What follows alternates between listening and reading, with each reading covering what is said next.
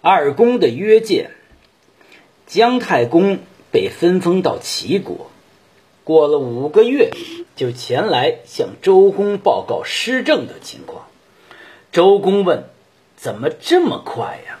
太公说：“我把君臣间规矩简化了，礼仪随俗，所以事儿很快就处理完了。”周公的儿子伯禽被分封到鲁国。三年之后才来报告国政。周公问：“怎么这么晚呢？”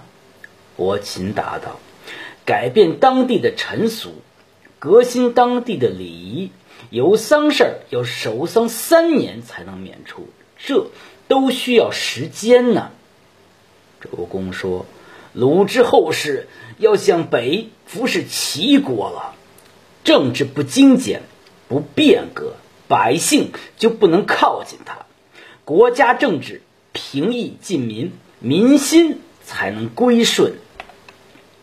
周公问姜太公如何治理齐国，太公答道：“尊重贤德之士，推崇有功之人。”周公听后说：“齐的后世一定要出弑君篡权的乱臣。”太公反问周公如何治理鲁国。